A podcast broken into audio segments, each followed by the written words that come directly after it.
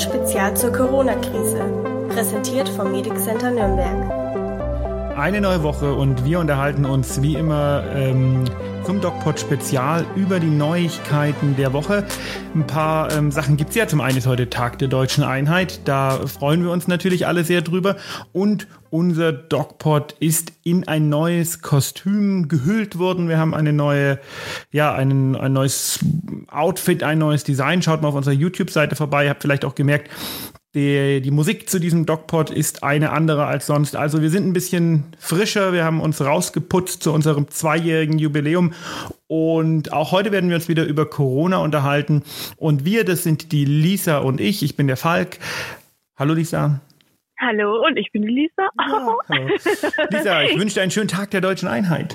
Ja, das wünsche ich dir auch. Danke. Ich hätte es fast vergessen, weil Samstag ist ja, äh, Samstag ist Samstag, ne, egal. Äh, Hast du genug ob, Essen gekauft? Weil es ist ja, ja, ja, na klar. Das ist ja ein Problem, ne? Ähm, klar. Man kriegt heute nichts. Ja, gestern wurde ich nochmal darauf aufmerksam gemacht. Ich so, oh Gott, ich habe gar nicht dran gedacht, dass heute Feiertag ist. Aber ja, ich habe noch eingekauft gestern fleißig und ich denke, ich bin versorgt. Aber es war wieder super viel los, als wäre, keine Ahnung. Ja als wäre hier, würde hier Krieg ausbrechen. Aber das ist ja Oder Corona. Oder Corona, genau. Lisa, erzähl äh, über unser neues Outfit. Ja, über unser neues Outfit. Also wir ähm, sind seit Donnerstag äh, im Relaunch. Also wir haben unser komplettes Design verändert. Das zu war auch Geburtstag. viel Arbeit. Genau, zu unserem Geburtstag. Das war auch sehr viel Arbeit. Ähm, wir haben uns oft getroffen, oft spät äh, miteinander, miteinander telefoniert, auch äh, unsere Kunden ähm, ja, und äh, ich denke, es ist gut gelungen und äh, ich bin sehr zufrieden damit. Was sagst du? Ich finde es auch wunderbar, es sieht echt gut aus. Ähm, die, ich glaube, ihr wollt die alten Videos noch nach und nach in das neue Gewand packen, glaube ich, ne? wenn ich mich nicht irre. Ja, es ist zwar sehr viel Arbeit, weil wir aktuell sehr viele Videos haben, aber nach und nach ja werden wir das alles äh, umstrukturieren und dann wird alles im neuen Design erscheinen. Aber alles Stück für Stück, das geht leider nicht so schnell, aber wir machen es auf jeden Fall. Und wir haben erfreulicherweise, ich habe es dir gestern Abend noch geschickt, gestern auch mal äh, unter diesen ganzen Kommentaren von nennen wir sie Irren, ähm, äh, äh, auch endlich mal einen vernünftigen Kommentar bekommen. Ja, also wir kriegen ja immer ja. irgendwelche Links gepostet zu irgendwelchen Verschwörungstheoretikern oder gestern hatte ich unter unser Video ähm, einen Link gepostet bekommen von einer Neurologin, die war, die war der Knaller. Die hat eine Viertelstunde darüber schwadroniert, wie gefährlich Sauerstoffmangel für unser Hirn ist und hat erklärt, dass die Masken ja das Virus gar nicht durchlassen, weil die Poren viel zu groß sind, äh, um äh, mhm. beziehungsweise das Virus gar nicht abhalten, weil die Poren ja viel zu groß sind, um mh, mm, da einen effektiven Schutz zu garantieren und gleichzeitig hat sie aber erklärt, dass unter diesen Masken Sauerstoffmangel herrschen würde, weil der Sauerstoff nicht durchkommt. Also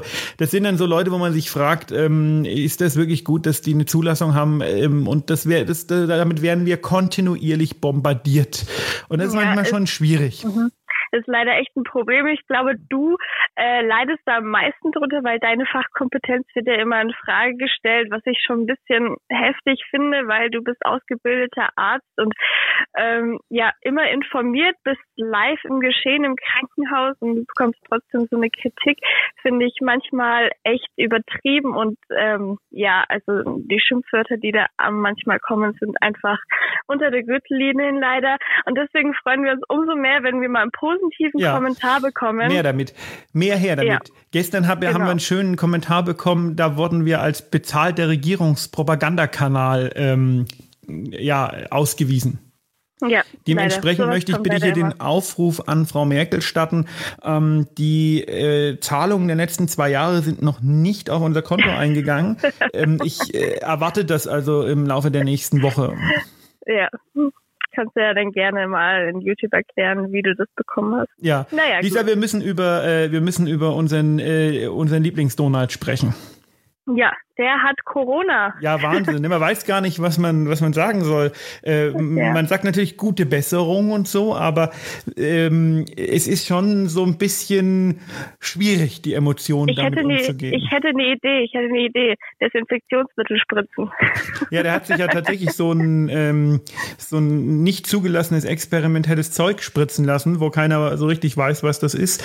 Und ja. ähm, letzte Nacht ist er ja ins äh, Krankenhaus eingeliefert worden. Und ich habe jetzt nochmal die Daten mir angeschaut, diese kumulativen Mortalitätsdaten, also Sterbedaten in mhm. seiner Altersgruppe liegt die Sterbewahrscheinlichkeit, äh, die Infektionssterbewahrscheinlichkeit bei fast 25 Prozent. Okay, ja, ich habe ähm, mal auch durchgelesen, was die, Me was die Medien so schreiben. Er soll ja angeblich nur leichte Corona-Symptome ähm, ja, damit haben. Damit gehe ich also halt nicht ins Krankenhaus mit leichten Symptomen. Ja, die, die Medien sagen, es ist alles Vorsichtsmaßnahme. Ja. Er hat den ganzen Tag gearbeitet und ihm geht's Habe ich super. auch gelesen. ZDF war das, mhm. ne? ja. Aber ähm, der Punkt ist ja, ähm, dass jetzt in Amerika schon tatsächlich auch total krasse Dinge durchgespielt werden. Nämlich zum Beispiel, was passiert denn, wenn der stirbt? Weil jetzt kann man sagen, ähm, da gibt es Protokolle, wo praktisch äh, ein, ähm, sich die Republikaner treffen müssen und einen neuen Kandidaten bestimmen müssen. Das funktioniert wohl auch recht kurzfristig vor der Wahl, aber die Wahl läuft ja schon. Es haben ja schon Briefwähler gewählt. Man kann ja auch schon in irgendwelchen speziellen Staaten so wählen. Das heißt, ähm, okay. da sind ja ähm, schon die Namen Trump und Biden drauf. Das heißt, wie, wie ist das denn, wenn da jetzt ein neuer Kandidat kommt? Das halte ich also ich, ich glaube, da, wenn der wirklich äh, an Corona sterben sollte, da kommt noch wirklich viel auf uns zu. Mhm. Und auf die USA. Ja ja, ist alles nicht so optimal. Gerade ähm, seine ganzen Gehilfen, sag ich mal, die sind ja auch alle an Corona positiv getestet worden.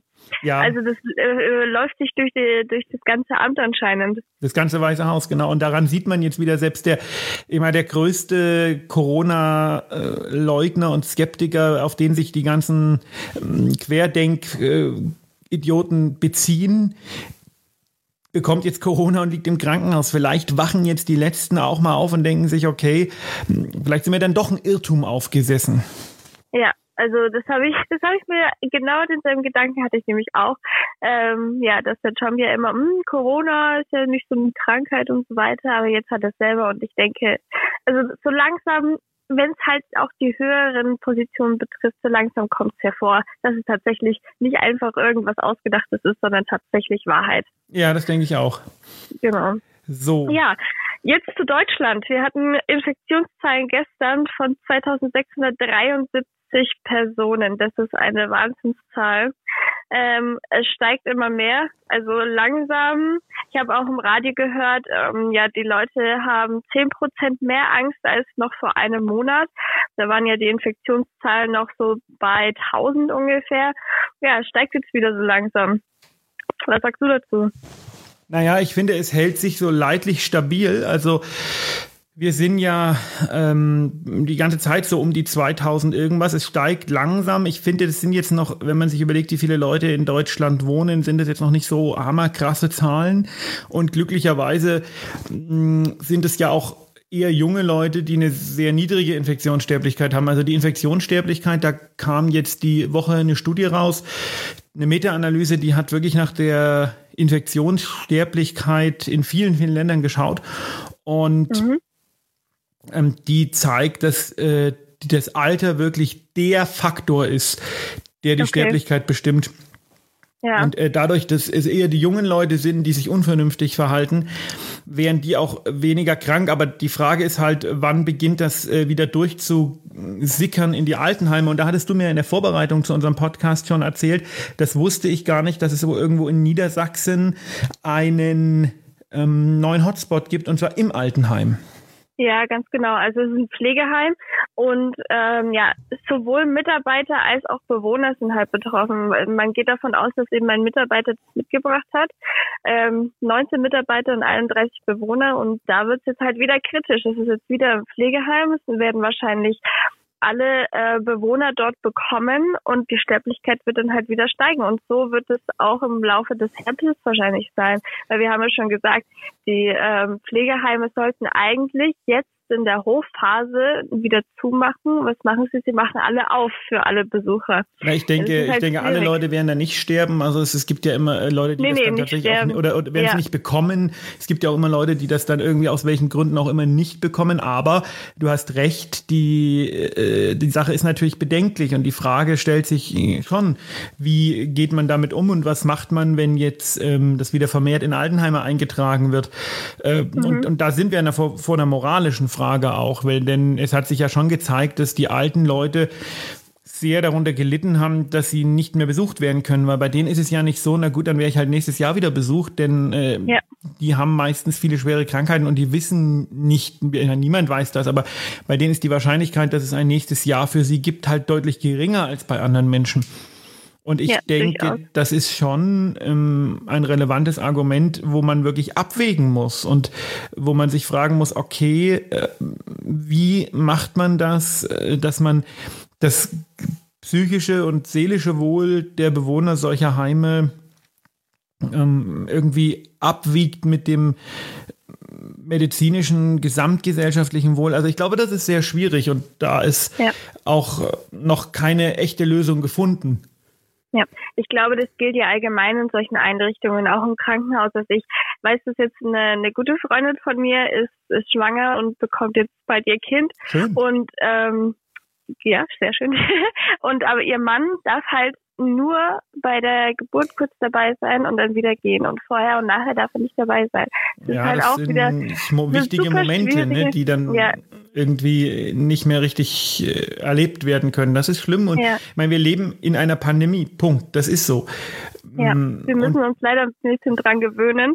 Ähm, es ist natürlich immer wichtig, die Sachen zu vereinen, ein bisschen, ja, wir müssen darauf schauen, dass wir geschützt sind, aber auch, dass wir solche wichtigen Momente oder beziehungsweise auch die Leute, die lange nicht, vielleicht nicht mehr lange da sind, äh, besuchen zu können. Ich glaube, diese, ja, diese Verteilung muss schon ziemlich ausgeglichen sein, damit auch ja, die Stimmung nicht kippt, weißt du? Naja, was aber natürlich schon vorteilhaft ist, wir leben jetzt im neunten Monat der Pandemie und mhm. also die Pandemie äh, wird jetzt bald geboren, sozusagen, wenn man es auf die Schwangerschaft überträgt. Ja. Ähm, und ich denke, dass, also meine persönliche Meinung, ich denke, dass wir uns jetzt schon langsam einem Ende entgegenarbeiten. Äh, normale Pandemien dauern so drei Jahre, aber mhm. ähm, man darf immer nicht vergessen, dass wir in einer Zeit leben, wo wir Menschen sehr, sehr viel können und sehr, sehr viel gelernt haben, auch um uns gegen sowas zu wehren. Und da wird sehr viel gemacht und da wird sehr viel Forschung mh, mm, einfach eingesetzt, um auf vielen Ebenen die Möglichkeiten zu haben, wieder normal leben zu können. Ob das jetzt dieser Schnelltest sei oder Impfungen oder Medikamente gegen die Erkrankung. Und ich denke, dass wir uns diesbezüglich schon in eine gute Richtung bewegen. Das denke ich auch. Und äh, ich meine, es ist auch langsam ein Ziel in Sicht. Jetzt Anfang des Jahres soll ja die Impfung kommen. Und es ist ja jetzt nicht mehr weit. Weihnachten steht quasi vor der Tür. Wäre schönes und, Weihnachtsgeschenk. Äh, äh, ja, schönes Weihnachtsgeschenk wäre es echt.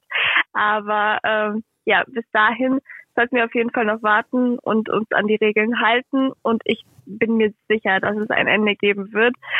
Ähm, Lässt du dich impfen? Später. Auf jeden Fall, ja. Okay, super. Ja. Lisa. Und du? Ja, Entschuldigung, bin äh, medizinisches Personal, selbstverständlich. Ja. Okay. Lisa, schön war es, wieder mit dir zu plaudern.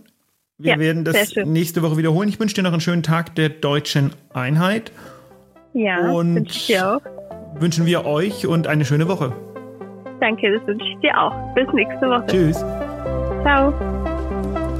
Dieser DocPod wurde gesponsert vom Medic Center Nürnberg, Ihr Partner in Gesundheitsfragen und rund um die Grippeimpfung.